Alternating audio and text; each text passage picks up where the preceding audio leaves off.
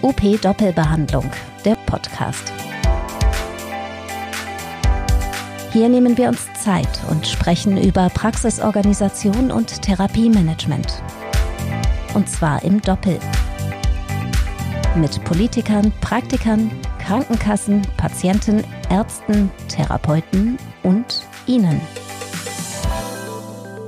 dann begrüße ich Sie ganz herzlich, Sie sich jetzt eingeschaltet haben, um heute an dem UP Doppelbehandlung Podcast teilzunehmen. Und äh, mein Name ist Ralf Buchner und ich begrüße Sie ganz herzlich und ich freue mich sehr, dass ich Professor Robert Richter von der Uni Furtwangen äh, als Gast heute habe. Hallo, Herr Richter. Schönen guten Tag, ja, herzlich willkommen auch von meiner Seite, allen Zuhörenden. Ja, Herr Richter, Sie sind, äh, äh Sie unterrichten Bewegungstherapie. Was ist das? Ja, um genau zu sein, äh, habe ich seit äh, gut vier Jahren ähm, die äh, Professur für Bewegungstherapie im Studiengang Physiotherapie an der Hochschule Furtwang. Ja, wir haben da also einen grundständigen Studiengang Physiotherapie und ich vertrete dort im großen Rahmen die Bewegungstherapie und äh, das ist natürlich dann immer so ein Stück weit personenabhängig, wie man das ausgestaltet. Ich bin von äh, der Ausbildung her auch selber Physiotherapeut seit äh, mittlerweile über 25 Jahren und bin Medizinpädagoge, was ich an der Humboldt-Universität Berlin und der Charité studiert habe und äh, habe dadurch natürlich auch immer ein großes Interesse an bewegungspädagogischen Fragestellungen.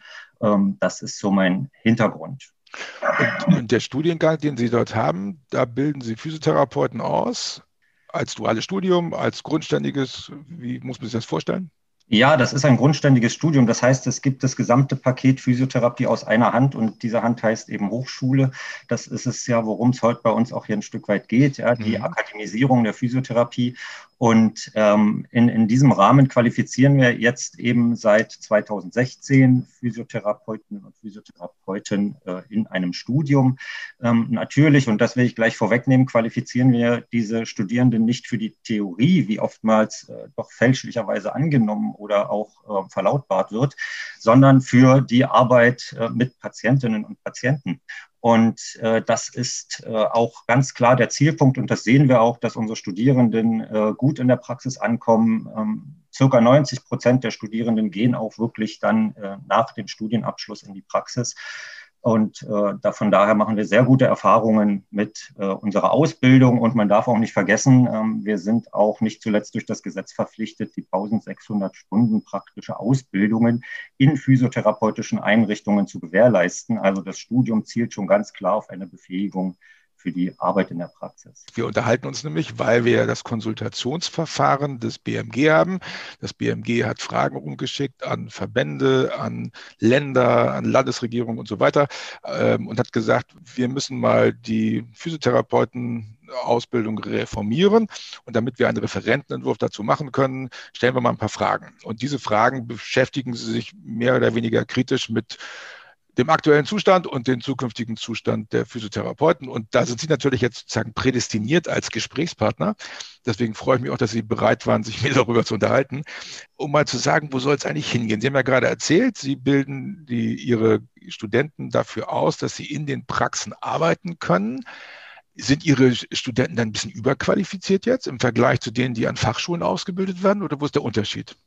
Ja, von der Überqualifizierung würde ich hier nicht unbedingt äh, sprechen, denn auch unsere Studierenden sind erstmal, wenn sie vom Studium kommen, Berufseinsteiger und Berufseinsteigerinnen. Das kennen wir alle, dass man den Weg in die Praxis dann auch erstmal äh, finden muss und dass das noch einer gewissen Übergangsphase bedarf, bis man dann äh, da tatsächlich richtig angekommen ist. Nichtsdestotrotz ähm, ist aber der Punkt der, dass wir äh, natürlich bestrebt sind, ein möglichst hohes Niveau an Versorgungsqualität zu gewährleisten. Mhm. Und das ist ein zentraler Punkt bei diesen Akademisierungsbestrebungen, dass wir sagen, die Physiotherapie blickt auf eine über hundertjährige Geschichte zurück, hat sehr viel zunächst so intuitives Wissen, Erfahrungswissen angehäuft. Und das ist jetzt so eine Menge geworden, dass äh, schon vor 50, ähm, 55 Jahren es in der USA die erste Physiotherapie-Professur gesagt hat, wir müssen mal dieses ganze Wissen und Können, was wir haben, systematisieren und auch seiner in seiner Wirkung hinterfragen.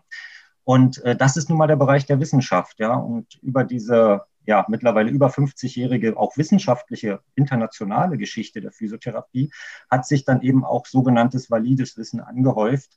Und äh, das ist eher der Grund. Dieses Wissen, dieses wissenschaftlich abgesicherte Wissen und Können möchten wir an die Studierenden weitergeben, um dann in der Praxis eben auch eine solche Versorgung gewährleisten zu können. Und das ist, denke ich, der Unterschied.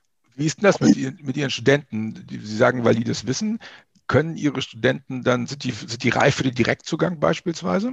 Ja, das ist äh, eine sehr schöne Frage, weil wir haben ja äh, mittlerweile schon seit einigen Jahren den äh, Direktzugang in, in der Physiotherapie, was oftmals gar nicht in der Diskussion so bewusst ist. Äh, über den sektoralen Heilpraktiker äh, haben wir ja eine Gewährleistung und das Ganze findet ja in so einer gewissen, zumindest qualitativen Grauzone äh, statt. Definitiv. Keiner, ja, die Befähigung hinterfragt, sondern einfach nur per formaler Regelung der sektorale Heilpraktiker erteilt wird und dann privatwirtschaftlich möglich ist. Ich denke, um ähm, einen ähm, Direktzugang zu ähm, Patientinnen und Patienten zu erlangen, muss man eher qualitative als quantitative Fragen stellen. Also es geht darum, dass wir die volle Versorgungsverantwortung für Menschen übernehmen können. Und das bedingt eben bestimmte Kompetenzen, ähm, zum Beispiel im Bereich des Screenings, also Erkennen von Red und Yellow Flags, also psychischen oder physischen Markern, die uns sagen, hier könnte eine schwerwiegende, vielleicht sogar lebensbedrohliche Erkrankung vorliegen. Und das muss qualitativ ein integraler Bestandteil in den Studiengängen sein. Und dann ist die Frage, kann man das in einem Bachelor gewährleisten? Wenn wir die ganze Praxis, die ganze Theorie, das, den wissenschaftlichen Hintergrund in normalerweise sieben Semestern vermitteln wollen, ist dann noch Platz für die Theorie? Da würde ich sagen, ja, des Screenings, weil wir das, wir haben ein extra Modul für dieses Screening. Aber was ist mit der Praxis des Screenings, also des wirklichen am Patienten differentialdiagnostischen Handelns? Und nicht umsonst äh, werden Medizinerinnen und Mediziner in einem sechsjährigen Studium plus bei den meisten noch einer vier- bis sechsjährigen Facharztausbildung ausgebildet, um das zu lernen. Und äh, da muss man dann fragen, wird vielleicht äh, der Master mit solchen Inhalten befüllt werden, äh, auch theoretischer und praktischer Art, und dann das Qualifikationsniveau darstellen für den Direktzugang. Nochmal zum, zur Zielsetzung. Was ist aus Ihrer Sicht, wie, wie ist der, wenn alles optimal laufen würde, wie Sie sich das vorstellen? Wo sind wir dann in 10 oder 15 Jahren als Physiotherapeuten? Also wenn alles optimal nach äh, nicht nur meiner, sondern ich äh, spreche hier auch, glaube ich, die Sprache von zahlreichen Verbänden, ähm, auch von der Berufspolitik, dass äh, wir eben uns dafür einsetzen, dass wir ähm, in 10 bis 15 Jahren eine Vollakademisierung bekommen. Das heißt, auch wie international üblich, hier äh, Physiotherapie grundständig hochschulisch ausgebildet wird. Das ist das Ziel. Das wäre äh, das Ziel. Ja, ähm, andere sehen das anders. Sie haben das Konsultationsverfahren ähm, ja angesprochen mhm. und da sind 84 Vereine, Verbände, Organisationen angesprochen, da Stellung zu beziehen. Und da gibt es natürlich unterschiedliche Positionen. Was würde dagegen sprechen, äh, aus Ihrer Sicht, gegen eine Vollakademisierung? Also man könnte auch eine Teilakademisierung andenken. Ähm, also eine Vollakademisierung hätte zunächst mal den Vorteil, dass wir äh, dass, äh, die Ausbildung der Physiotherapie von so einem bildungspolitischen Sonderstatus in die Bildungsgesetzgebung überführen. Duale Möglichkeiten wären dann die Frage, was kommt denn hinten bei raus? Machen wir eine Hierarchisierung innerhalb der Berufsgruppe, vom, wie das die Holländer zum Beispiel machen, vom Physiotherapieassistent bis hin zum fortgeschrittenen Senior Practitioner nennt man das dann gerne. Mhm. Ja, also der, der dann auch tatsächlich Direktzugang und Diagnostik machen darf. Das ist in Deutschland äh, nicht gewünscht. Ja, und äh, wenn wir das nicht wollen, dann brauchen wir einen einheitlichen Ausbildungsstandard. Und wir hätten ja, äh, ja, oder wir haben ja bereits jetzt im System eine gewisse Hierarchisierung über den Masseur und medizinischen Bademeister ja, der eine Vorstufe darstellt oder ein Qualifikationsniveau tiefer liegt als die Physiotherapie. Das heißt, das wäre für Sie so ein Punkt, wo man sagen würde, okay, man kann auch, auch mit einem mittleren Bildungsabschluss Masseur medizinischer Bademeister werden und kann dann auch durchlässig auch in die Akademisierung dann reingehen. Genau, das ist äh, ganz wichtiges bildungspolitisches Ziel, die Durchlässigkeit äh, von ähm, Ausbildungsgängen und auch Lebensläufen. Das lebenslange Lernen steht ganz oben auf der Agenda. Und äh, den Zugang ähm, oder die, die fast alle Bundesländer haben in ihrer Hochschulgesetzgebung festgelegt, dass man mit einem einschlägigen Berufsabschluss äh, und Berufserfahrung eine sogenannte fachgebundene Hochschulreife erwirbt und dann eben auch studieren kann. Und da ist, wie es bisher auch mit den Ausbildungen ist, kann man überlegen, ob eine, ähm, oder es ist ja möglich, nach den Bologna-Richtlinien Ausbildungen auf einen Studiengang anzuerkennen, bis zu 50 Prozent, so dass sich dann auch die Studiendauer angemessen verkürzt und mhm. ja, man dann den Durchstieg hat von einem schulischen mittleren Schulabschluss bis hin zum Hochschulabschluss. Nehmen wir mal an, wir haben jetzt die Vollakademisierung, die Sie haben wollen, oder auch die, auch die Durchlässigkeit. Es ist so geworden, wie Sie es haben wollen. Was hat das für Vorteile fürs Gesundheitswesen, wenn die Physiotherapeuten vollakademisiert sind und als eigenständiger Leistungserbringer im Gesundheitswesen, unserem GKV-Gesundheitssystem äh, agieren? Was hat das für Vorteile? Ähm, zum einen die von mir schon erwähnte wissenschaftliche Absicherung des therapeutischen Handelns mhm. Äh, ist ein wesentlicher Vorteil, weil wir hierüber Versorgungsqualität, also auch im individuellen Fall Behandlungsqualität an den Patienten äh, verbessern können. Andererseits muss man hier auch sehen, wir sind aufgefordert, kooperativ zu handeln. Ja, man spricht gern von interprofessioneller Versorgung äh, und in Kooperation mit anderen zu gehen, erfordert in gewissem Maße auch einerseits ein annähernd gleiches Bildungsniveau, um hier auf einer Ebene miteinander kommunizieren zu können. Andererseits könnte man im Rahmen der ähm, Akademisierung auch die Gesundheitsberufe an gleichen Institutionen ausbilden, also die interprofessionelle Versorgung in den Ausbildungen anbahnen, was jetzt zwischen diesen verschiedenen Organisationen sehr, sehr schwierig ist und wir da nicht wirklich vorwärts kommen. Also das heißt, Anatomieunterricht haben Medizinstudenten und Physiotherapeuten dann gemeinsam oder wie muss man sich das ja, äh, äh, das ist allerdings nur ein Aspekt, der einen Teil des Ganzen erfüllt. Denn was, was wir wissen aus der Forschung ist, dass äh, kooperatives Handeln auch eine kooperative Ausbildung braucht, im Sinne, man sitzt nicht nur nebeneinander, sondern man tut etwas miteinander. Also man muss ins Handeln kommen, man muss zusammen an Patientenfällen arbeiten, äh, man muss klinische Fächer auch gemeinsam belegen, um da in die Diskussion miteinander zu kommen.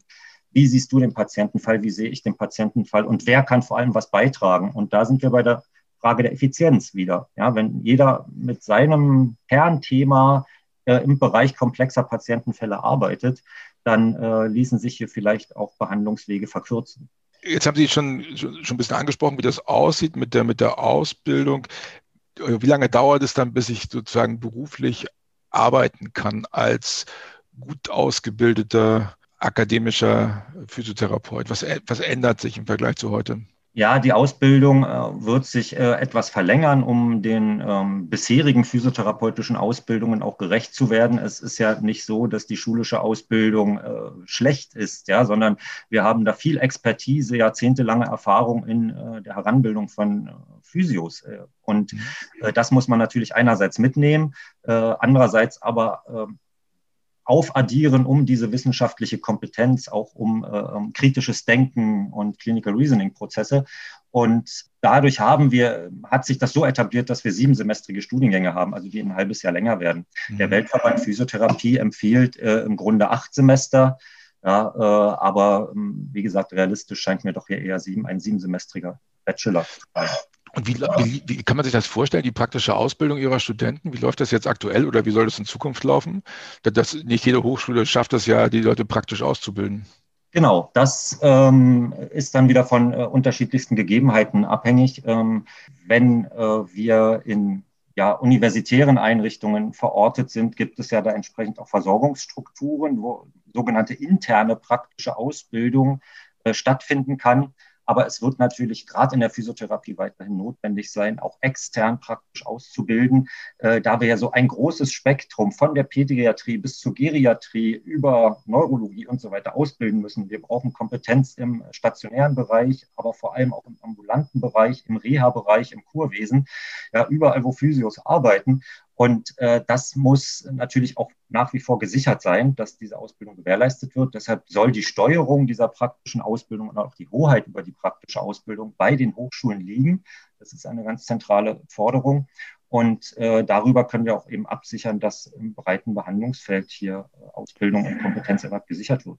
Okay, weil ich habe hab ich eine Praxis mit zehn Mitarbeitern bei Ihnen um die Ecke und ich möchte gerne mit mitwirken an dieser Ausbildung der zukünftigen Therapeuten? Wie werde ich jetzt eingebunden in diese Hochschule, in die akademische Ausbildung? Ja, das äh, kann genauso laufen wie bisher, dass es dann da Kooperationsvereinbarungen gibt mit der Einrichtung. Das ist natürlich daran gebunden, dass die Hochschule auch prüft, ob die äh, Einrichtung geeignet ist und in der Lage ist, diese Ausbildung auch zu erfüllen. Weil was wir natürlich nicht wollen und wo wir ganz ehrlich sein müssen, was momentan auch teilweise mehr oder weniger passiert, ist, dass äh, die Lernenden, das, es gibt gar keinen Unterschied zwischen Schülern und Studierenden, mhm. äh, als billige Arbeitskräfte auch gebraucht oder missbraucht werden.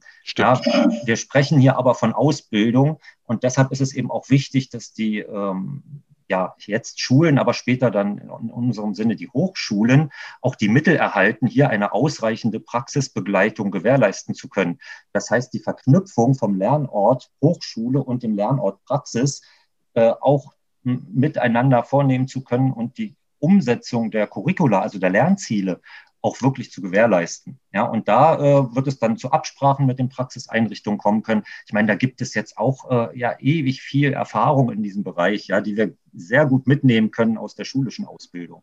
Aber es ist schon so, dass, also ich finde, die, die Beschreibung, die Sie eben gegeben haben, dass die Lernenden dann als billige Arbeitskräfte missbraucht werden, würde ich sagen, ja, das ist eine ziemlich realistische Beschreibung. Also in den Praxen, ne? die werden dann benutzt, um abrechenbare ja. Leistungen erbringen. Und da steht nicht immer jemand daneben äh, zwingen. Ja, ja, was äh, einerseits gesetzeswidrig ist, äh, weil die okay. Rahmenverträge mit den äh, Krankenkassen sagen, äh, gerade in ambulanten Praxen, die Leistung darf nur von ähm, ja, voll ausgebildeten, also mit staatlicher Anerkennung erbracht werden. Äh, ja, in Kliniken werden teilweise die Lernenden ähm, in die Personalpläne mit aufgenommen, ja, nämlich äh, drei Praktikanten auf, spare ich einen Vollzeitmitarbeiter ein. Ja.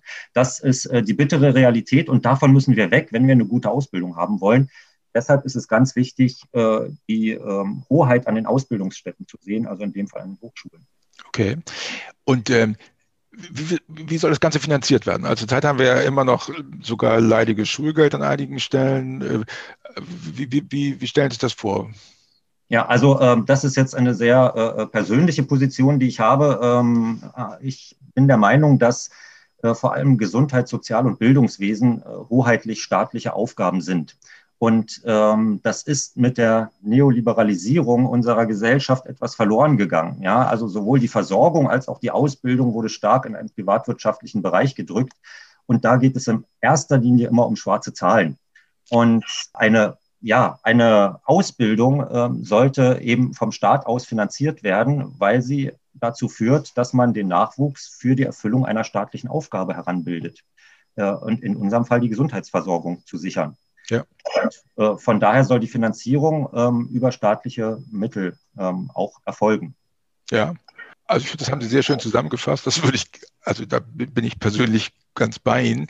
Ich habe sogar den Eindruck, dass diese privatwirtschaftliche Finanzierung der Ausbildung die Reform, eine, eine frühzeitige Reform der Physiotherapie sogar ein bisschen verhindert hat, weil es eben ein gutes Geschäftsmodell war über lange Jahre. Kann das sein? Ähm, ja, den Eindruck kann man durchaus gewinnen. Ja, das ist auch äh, ein wesentlicher Punkt jetzt im Konsultationsverfahren. Äh, 84 verschiedene äh, Akteure wurden da angefragt, von der Bundesregierung da Stellung zu beziehen. Und dann ist die Frage, welche Argumentationen greifen da? Und äh, es findet dort viel Interessenpolitik statt und viel Besitzstandswahrung in der Argumentation ist anzunehmen. Äh, es muss aber im ersten Sinne um eine äh, inhaltlich qualitative Diskussion gehen mit dem Ziel, wie kriegen wir in den nächsten 50 Jahren eine gute Gesundheitsversorgung in Deutschland hin. Mhm. Und ähm, äh, jetzt gibt es dann natürlich Interessenskonflikte. Wenn ich den Privatschulverband, äh, dem Privatschulverband sage, okay, wir überführen das jetzt in staatliche Verantwortung und an die Hochschulen, verliert er ad hoc, weiß ich jetzt nicht, wie viel von den 260 Physiotherapieschulen dort Mitglied sind, aber ich nehme mal an 100 mindestens, mhm. verliert der Privatschulverband 100 Mitglieder. Da ist die Frage, aus welcher Perspektive wird dann argumentiert. Ja? Und äh, das trifft genau das, was Sie sagen. Ja? Es äh, ist ein Bereich, wo man in den letzten Jahren gut Geld verdienen konnte. Deswegen war ich ganz überrascht. Ich habe neulich mit, mit einem äh, Kollegen von Ihnen gesprochen. Das war der Leiter des Verbandes der leitenden Lehrkräfte an Physiotherapieschulen. Und der sagte, nee Leute, wir sind voll für Akademisierung und dann müssen unsere Schulen eben zumachen. Ende. Und da war ich total überrascht und dachte so, huch, hätte ich gar nicht gedacht, dass die so offensiv das kommunizieren, aber war ich ganz begeistert. Also ja. wenn man nicht der Träger ist der Schule, dann hat man es wahrscheinlich auch leichter zu sagen, wir wollen akademisieren wollen. Ja, und der Verband der leitenden Lehrkräfte setzt sich ja schon lange auch für die Akademisierung ein. Und das ist genau der positive Fall, wo eben dann inhaltlich äh, und im Sinne der Sache argumentiert wird. Ja, und äh, ähm, wo man dann vielleicht sagen kann, okay, unser Verband ist dann vielleicht nicht mehr notwendig, ja, aber wir finden äh, politische, berufspolitische Betätigungsfelder ähm, ausreichend, ja, um alle Engagierten da aufzufangen, denke ich. Ja. Also ich, ich glaube, das ist ein wichtiger Aspekt in der Diskussion, dass man einfach versteht, dass man Partikularinteressen einzelner Grüppchen nicht zum Maßstab für die zukünftige Entwicklung eines Berufsbildes machen darf. Ne? Ja. Wenn wir jetzt aber gerade dabei sind, wir hatten ja gerade über Finanzierung gesprochen, es hat sich jetzt ja eingebürgert in einigen Kliniken, dass die Physiotherapie-Azubis so eine Art Azubi-Gehalt bekommen. Ähm, das passt aber nicht zur Vollakademisierung, oder? Nein, das passt äh, gar nicht zur Vollakademisierung und äh, ich bin da auch sehr skeptisch, äh, was dieses Vorgehen betrifft. Denn es ist hier wieder das, was wir gerade eben schon thematisiert hatten. Wenn ein Arbeitgeber ein Salär zahlen muss, ja, dann hat er auch ein Interesse als Unternehmer, dass äh, er hier eine gewisse Arbeitsleistung erhält. Und äh, wir haben die Sozialgesetzgebungen ambulant vor stationär. Die Liegezeiten in Kliniken werden immer kürzer. Ja, es geht gerade mal so ein bisschen noch um die Frühmobilisation und dann geht's raus in die Ambulanz. Äh, was ja auch ganz richtig ist, um hier auch Kosten einzusparen und eine, sagen wir mal, die Menschen schnell wieder in ihre Lebenswelt zu bringen. Wenn jetzt aber Lernende an Kliniken beschäftigt werden als äh, äh, Arbeitnehmer, ja, indem sie diese Vergütung erhalten, dann wird eben der äh, Arbeitgeber zusehen, dass er sie in seinem Haus einsetzt. Ich möchte in äh, zehn Jahren, wenn ich Physiotherapie brauche, nicht von einem Physiotherapeuten behandelt werden, der nur Akutpatienten gesehen hat und ich bin jetzt in der ambulanten Praxis und brauche eigentlich eine Reha. Da wäre ich doch eher skeptisch, ob dann in der Ausbildung ähm, die Kompetenz erworben wurde. Ja, ähm, man kann dann vielleicht sagen, okay, die müssen ähm, ähm, vier Wochen in diesen dreieinhalb Jahren auch mal ambulant gewesen sein. Aber das trifft nicht die Realität. Über 80 Prozent äh, der Physios arbeiten äh, im ambulanten oder Reha-Bereich. Nur ein sehr kleiner Anteil äh, eben in Akuthäusern auch das ist ja ganz spannend. Äh, gehen wir mal zu, also nehmen wir mal an, jetzt, wir haben uns geeinigt darüber, wo wir in 20 Jahren sind. Wir haben uns geeinigt, wie wir da hinkommen wollen. Wir haben uns darüber geeinigt, wer das bezahlt. Dann kommt ja jetzt noch die konkrete Umsetzung, vor der natürlich die Leute, die heute in den Praxen sitzen, denen heute die Praxen gehören, auch durchaus Respekt haben und sagen, hui, hui, hui, hui, da kommen heftige Veränderungen auf mich zu. Wie wie kriege ich denn das hin? Das, die erste Frage ist ja, wie kann ich als jetziger Praxisinhaber, der vielleicht, weiß nicht, 50 ist und auch keinen Bock mehr hat, jetzt noch wahnsinnig viel zu machen, äh, wo, wo bleibe ich da? Bleibe ich da irgendwie auf der Strecke? Werde ich plötzlich zum Therapeuten zweiter Klasse oder wie ist das geplant? Ja, das ist natürlich äh, äh nicht anzustreben und in der Regel in der deutschen Gesetzgebung auch nicht vorgesehen, dass hier plötzlich äh, Menschen mit einer äh, Lebensvita ja entrechtet werden, ja, und dann nicht mehr das sein dürfen, wofür sie eigentlich qualifiziert sind, gerade mit vielen Jahren Berufserfahrung. Und das müssen wir auf beiden Seiten denken, wieder in der Versorgung und in der Ausbildung. Also wie äh, nehmen wir die Schulen mit? Ja, damit würde ich vielleicht mal anfangen, ja, dass man sagt, okay, wenn wir jetzt die Ausbildung in Studiengänge überführen, brauchen wir ja auch Personal, was da lehrt. Und äh, das ist ja der Punkt, das hat mal ein Kollege aus Dänemark äh, sehr schön formuliert auf einer Tagung. Vergesst bei dem Übergang, wenn es dazu kommen sollte, die Schulen nicht. Und genau das müssen wir machen, ja. Und da äh, muss man sich überlegen. Also in Dänemark gab es beispielsweise eine zehnjährige Übergangsfrist und da hatten die Menschen die Möglichkeit, im berufsbegleitend sich wissenschaftlich zu qualifizieren und äh, einen entsprechenden mindestens Bachelorabschluss zu erwerben, um an Hochschulen auch Bachelor ausbilden zu dürfen. Ja, und das äh, ist ein Weg, äh, den man in der Ausbildung eben gehen kann, um die Menschen mitzunehmen, die seit vielen Jahren dort auch Kompetenz und Expertise erworben haben. Und in der Praxis muss man sich über Modelle unterhalten. Äh, die Schweiz hat das äh, mit der Vollakademisierung vor ähm, circa 15 Jahren so gelöst, dass sie gesagt haben, es gibt die Möglichkeit niedrigschwellig zum nachträglichen Titelerwerb. Ich meine, die müssen äh, insgesamt 60 Credit Points erwerben. Das heißt, das hat so ein bisschen Weiterbildungscharakter, aber eben eine hochschulische Weiterbildung in bestimmten therapierelevanten Inhalten. Und äh, dann kommt man auf einem sehr verkürzten Weg als berufserfahrener Mensch zu einem Bachelorabschluss und ist dann wieder gleichgestellt. Man kann auch darüber nachdenken, weil Sie die 50-Jährigen angesprochen haben, dass man sagt, okay, wir nehmen uns eine zehnjährige Übergangsfrist und wer zu Beginn dieser Übergangsfrist meinetwegen 50 ist, der wird bis zu seinem Ruhestand, also bis zur Rente, ähm, den Status erhalten, aufgrund der Berufserfahrung äh, da weiter praktizieren zu können also da gibt es äh, unterschiedlichste Konzepte und da wird niemand auf der Strecke gelassen. Und ich denke gerade so im, im Sinne des lebenslangen Lernens, die ganzen Weiterbildungen, die Physios sind ja ein sehr weiterbildungsfreudiges Volk. Und äh, auch die Berufserfahrung in der Tätigkeit mit Patienten, das darf man äh, nicht in Abrede stellen, das muss man hier eher anrechnen. Da gibt es Regelungen, da bin ich sicher. Okay, Sie haben gerade die Weiterbildung angesprochen, dann können wir noch mal den, den Bogen zum Schluss noch mal schlagen zu den Zertifikatspositionen. Wird sowas in Zukunft noch geben? Tja, äh, also auch hier gibt es unterschiedliche Meinungen. Auch hier hat sich ein sehr kräftiges Geschäftsfeld herausgebildet. Definitiv. Ja, da kann man richtig viel Geld verdienen, äh, gerade mit den Zertifikatspositionen. Wir müssen uns hier dafür aussprechen, einerseits diese Zertifikatsposition zu prüfen, ob sie vor der Wissenschaft Bestand haben, also ob sie tatsächlich das entfalten, was sie zu entfalten versprechen an, an Versorgung. Mhm. Und andererseits müssen wir sagen, wenn es notwendige Inhalte für die Therapie sind, dann gehören die auch in die Ausbildung hinein.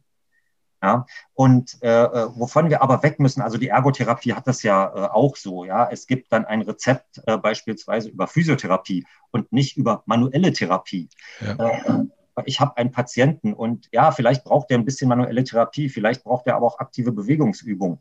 Aber mit der Einschränkung, per Rezept auf manuelle Therapie, hm, ist das schwierig. Ja? Also ich denke, wir müssen von diesen Zertifikatsverordnungen grundsätzlich weg und die, die wissenschaftlich tragfähig sind, äh, werden in die Ausbildung integriert. Und wenn man sich dann spezialisiert, auch da kann man bei anderen Berufen gucken, zum Beispiel in der Pflege, äh, wenn ich mich in die Neurologie, in die Pädiatrie, in die Geriatrie, äh, im gerontopsychiatrischen Bereich hineinbewege, dann kann ich da Aufstiegsfortbildungen machen, die nochmal äh, mir ein gewisses Expertentum dann auch zusichern. Ja, aber die grundsätzlich notwendigen, gerade praktischen Kompetenzen, die jetzt noch in Zertifikatspositionen stecken, gehören in die Ausbildung hinein. Glauben Sie, dass das klappt jetzt mit der Reform der Berufsgesetze zügig? Ja, das wäre jetzt äh, so die gläserne Kugel, die man da befragt. Ja. ja. 84 Organisationen werden Stellung beziehen. Die Bundesregierung bildet sich auch auf anderen Ebenen Meinung. Wir wissen nicht, wie es ausgehen wird. Ähm, wir hoffen natürlich auf die Vollakademisierung, dass wir also in zehn Jahren, beziehungsweise wenn das Gesetz 2024 kommt, äh, dann bis 2034 eine vollständige hochschulische Ausbildung haben. Das wäre, was ich und wir uns auch wünschen. Okay, was, kann, was können Praxisinhaber dazu beitragen, dass es dazu kommt? Gibt es irgendwas, was man machen kann als, als niedergelassener Therapeut, als Therapeut in der ambulanten Versorgung? Was ich mir wünschen würde, eine Offenheit für die Akademisierung. Es anzunehmen, diesen Wandel, Berufe verwandeln oder wandeln sich. Ja, das ist Entwicklung. Ja, wir steuern in eine Zukunft. Wir können nicht auf Status quo verharren, dann gehen wir irgendwann unter. Dann werden wir vielleicht irgendwann abgeschafft oder nahezu abgeschafft wie der Hufschmied, weil uns keiner mehr braucht, sondern wir müssen eine Entwicklung mitgehen. Und was Praktikerinnen und Praktiker dazu beitragen können, ist einfach eine Offenheit dafür zu entwickeln und auch äh, zu sagen, ja, wir begrüßen das, dass neue junge Menschen kommen, die vielleicht auch mal äh, an irgendeiner Stelle was mehr, wissen als wir. Ja, das ist ja auch Sinn von Ausbildung, dass man das Neueste gelehrt bekommt und das dann in die Praxis hineinträgt. Ja, das ist, äh, das glaube ich, fällt uns allen hin und wieder mal schwer. Das haben wir alle schon mal mehr oder weniger gelebt. Herr Richter, vielen Dank, dass Sie sich die Zeit genommen haben, sich mit mir zu unterhalten. Das fand ich total spannend. Ich bin sicher, dass unsere Zuhörer das auch ganz spannend fanden. Und dann drücke ich uns allen die Daumen, dass das passiert, was Sie vorgeschlagen haben. Ich kann Ihre Vision gut teilen und würde mich sehr freuen, wenn das so klappen würde. Ja, vielen Dank auch für die Einladung zu dem Gespräch. Und es hat mir auch sehr viel äh, Spaß gemacht, hier einmal quer durch die Veränderung der Physiotherapie mit Ihnen zu gehen ja, setzen wir es um. Tschüss. Tschüss. Viel Spaß. Dankeschön. Ihnen auch. Das war UP Doppelbehandlung, der Podcast rund um Therapie und Praxis. Zu hören auf op-aktuell.de sowie überall dort, wo es Podcasts gibt.